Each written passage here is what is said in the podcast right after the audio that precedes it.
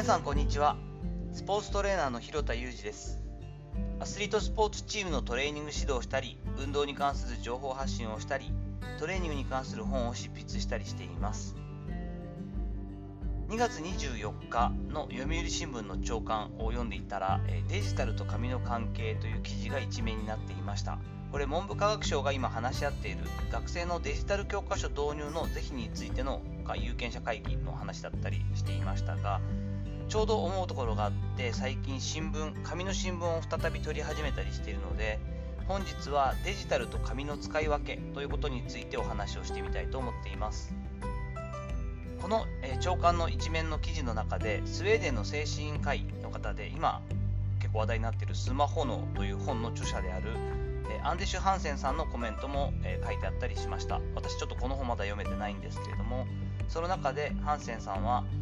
学習目的の情報収集にデジタルは優れている。しかし画面より紙の方がじっくりと読むことができ内容が頭に入りやすい。まあ、ということなので故に、えー、テキストのデジタル化っていうのはちょっとやめた方がいいんじゃないのといったような意見を持っているという話が書いてありました。この辺りの話っていうのはなんかすごく感覚的なところも出てくるんですけれども私自身も未だに Kindle を使った、えー、デジタルの読書もやりますし大好きなんですけれども結局使い分けてるなということに気がつきました。Kindle で読むとですね軽くて持ち運びが便利で結局 Kindle の中には何十冊もこう入れることができるのでそれさえ持っていけば読みたい本をいくらでも読めるというのもありますし一般的に紙で買うよりも安かったりもしますよね。そしてあと自分の専門書というか専門の分野の英語でしか書いてない本なんかも簡単に購入することができてしかも翻訳もねある程度あのこうピーッと引いてったら検索かけることができるのでその辺の本はもう Kindle 一択なんですけれども、まあ、ちなみに新しいタイプはあの水の中あのお風呂の中ぐらいだったら使えるらしくてまだやったことはないんですけどお風呂でも多分読めるというのも利点だったとは思います。ただま参考書や結局自分の考えをこうそこからまとめてインスピレーションを持ちたいようなタイプのビジネス書というのはやはり紙の方がよりインプットができる気がするし自分の中でそういった本はやはり紙で買ってるんですよね。でそのこととも絡んでくるんですけれども最近、えこの読売新聞なんですが、えー、っとこの紙のバージョンを久しぶりに何年ぶりかに、え購読しています。月で払ってお家に届けてもらうってことですね。これは、えっとやはりこう改めて情報がこう散りばめられていて自分のあまり普段読まないというか検索をかけるとどうしても自分の好みというか自分が知りたいことの情報ばかりが取れるのでそういった意味では必要な情報は取れるんですけれども幅広いジャンルに関するこう知識だったり興味っていうのがなかなか湧きづらいし身につかないというところに気がついたんですね。また子どもたちが、えー、今年の4月から長女は高校3年生次女も高校に入るわけなので大学に関する新しいこうセンター試験に代わる、え、大学受験の試験様式なんかもやはり新聞とかからこう幅広い知識を求められて、えー、出されることが多くなってくるよといったことも読んでやはりこう子どもたちにとって情報のこの収集のパターンがテレビだったりインターネットしかないっていうのはちょっと偏ってるんじゃないかなということに気がつきました。この読売新聞の場合だとですねオンラインで全く同じ記事が読める、まあ、これは2人までらしいんですけれども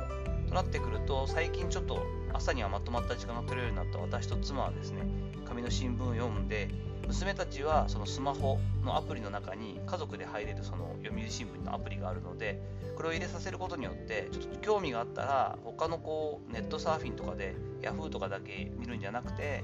読売新聞のこの一面のこのデジタル版でこう紙もピューッと広げて紙バージョンのこうこういうな記事が載ってるよっていうのも見れるんですよね。その上でちょっと興味があったところっていうのはデジタルとしてやっと読むことができると。これでまあ1ヶ月分の購読料の中にそれが込みで入っているのでそしたらこう家族4人で全員ある程度読売新聞という媒体をこう楽しむというか活用することができるなということで購入を決めたりしました。今後もですねこのリアルとインターネットの使い分けと同様の話なんですが紙とデジタルの使い分けっていうのは必要になってきますよね。私が関わっているトレーニングに関してもこうプログラムを全てデジタル化というか iPad みたいなタブレットであったりほとんどの学生がスマホを持っていたりもするし選手はもうほぼ全員スマホですから紙に出す必要もないですしその中でクラウドと同期させてこう使っていくというのもすごくいいことです。一方でやはりこう昔ながらにボードみたいなところに挟んでクリップをしてボールペンなんかでこう自分の重量を書き込んだりっていうこと自体は手間もかかるしその後どうやってデータを蓄積するかって PDF でスキャナーしてねやってっていうのはめんどくさいんですけれども書くことによって気づくこととかっていうのもやっぱり多かったりもするのでこの辺のバランスは常に大事になってくるし各々が考えるべきこうフレームワークになってくるのかなというふうに思っています。抽象度を今回のデジタルと紙の使い分けの話の抽象度をどんどん上げていくと例えば私の分野で言えば技術練習競技練習とトレーニング。今見ているようなラグビーだったりした時のタックルだったりスキルパストレーニングだったりチームトレーニングとじゃあウェイトトレーニングとかフィットネスってどれぐらいの比率やったらいいのとか。ピッチャーは投げることがトレーニングなんだからとにかく投げさえすればいいんだと。ボールより重たいものは持つなといった時代が日本には確かにあったんですがじゃあ野球という技術スポーツのたくさんあるいろんな練習をしなきゃいけない。その練習と、えトレーニングウェイトトレーニングだったり、え、スプリントだったり補強のトレーニングだったりリハビリ的なトレーニングだったりどれぐらいの比率でやったらいいのかっていうのもやはりこう同じような視点で考えることができますしそもそも俗にウェイトトレーニングと言われるものでもフリーウェイトとマシントレーニングってどれぐらいの比率でやったらいいの何がこうメリットで何がデメリットなのってどういうふうに考えるのといったことはフリーウェイトがいいフリーウェイトだけやるべきだとかいやそんなものは必要はない筋力つけるだけだったらマシントレーニングだ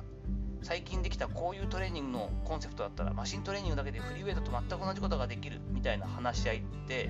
不毛ですよねやっぱり。これからこう考えていく時にそんな両極端のどっちが良くてどっちが悪いみたいな話っていうのはそんな観点で物事を考えているようではやはり今後の我々の生きていく世の中の中でこううまく適応していくことはできないと思うのでやはり同じような俯瞰した視点っていうのが必要になってくるなと考えています。デジタルと紙の使い分けに関しても、えー、私に関しては自分なりのこう最適解を今探しつつ